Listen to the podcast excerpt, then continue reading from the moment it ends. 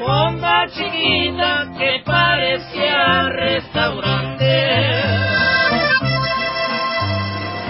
De acuerdo a la encuesta nacional de ocupación y empleo, existen una serie de actividades laborales en México que son consideradas como mixtas, es decir, que son trabajos realizados indistintamente por hombres y por mujeres. Uno de estos empleos mixtos es el de los meseros, ya que prácticamente la misma cantidad de mujeres y de hombres ejercen este oficio en nuestro país. Sin embargo, la cosa no es tan sencilla e igualitaria, porque el tipo de restaurantes que contrata predominantemente a hombres para servir las mesas suele ser muy diferente de aquellos en los que utilizan meseras. Que me arrimó una morena que estaba red de tres piedras.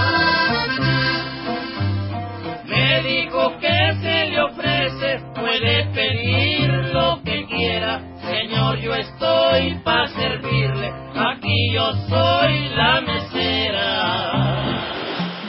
Las fondas, cafeterías, restaurantes de cadena y negocios pequeños son atendidos preferentemente por mujeres, en tanto que los restaurantes de lujo con cuentas más altas y propinas más generosas utilizan meseros varones. Este esquema se repite en otros oficios y profesiones similares, como si el trabajo femenino no tuviera suficiente importancia, prestigio y seriedad.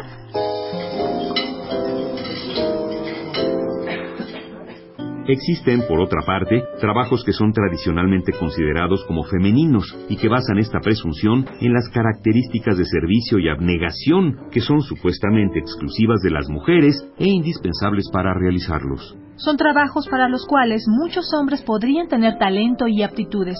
Sin embargo, los estereotipos sociales hacen que se nieguen a ejecutarlos. Ejemplo de estas profesiones importantísimas y poco valoradas son el trabajo social, la enfermería, la educación preescolar y el secretariado.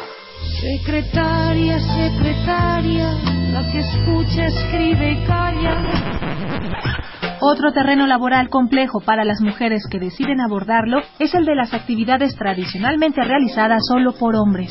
Trabajos técnicos, áreas de ingeniería, ciencias duras, oficios pesados, construcción y metalurgia son algunos ejemplos de estos espacios en los que algunas mujeres están comenzando a demostrar sus grandes capacidades. Sin embargo, resulta desgastante ya que se cuestiona la habilidad femenina para realizarlos, aunado a la enorme dificultad de los varones de verlas como colegas y verdaderas compañeras de trabajo. Muy poco ayudan además los estereotipos televisivos y cinematográficos que presentan a las mujeres obreras con overol entallado y maquillaje impecable, o a una chofer de tráiler con escote pronunciado y peinado de salón. Peinado de salón.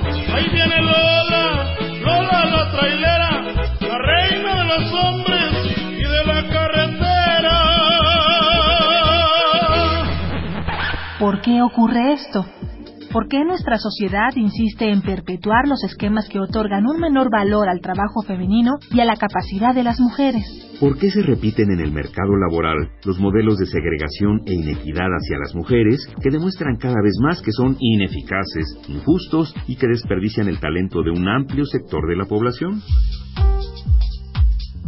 A mediados de septiembre del año pasado se comentó en algunos diarios de nuestro país un informe presentado por el Banco Mundial sobre la situación laboral de las mujeres en México. De acuerdo a él, las trabajadoras mexicanas ganan un 20% menos que los hombres, un porcentaje dos veces más desfavorable que el que prevalece en promedio en el resto de América Latina. Además, el informe apuntaba que las mexicanas incorporadas al mercado laboral tienen más probabilidades que los hombres de trabajar en tareas domésticas mal remuneradas, en el sector no regulado de la economía o en actividades informales, y que suelen ser contratadas por empresas más pequeñas y en áreas con menos rendimientos. Lo interesante es que, por otra parte, está demostrado que la incorporación de la mujer al mercado laboral ha representado un avance importante para la economía del país y que eliminar las disparidades de género en esa y en todas las áreas sería muy positivo para el desarrollo nacional.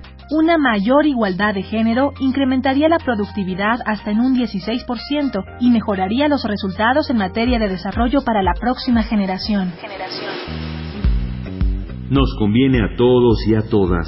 Es la única manera de construir una sociedad más justa. Más justa. Igualdad entre mujeres y hombres. Nuestra manera de ser Pumas. Programa Universitario de Estudios de Género. PUEG.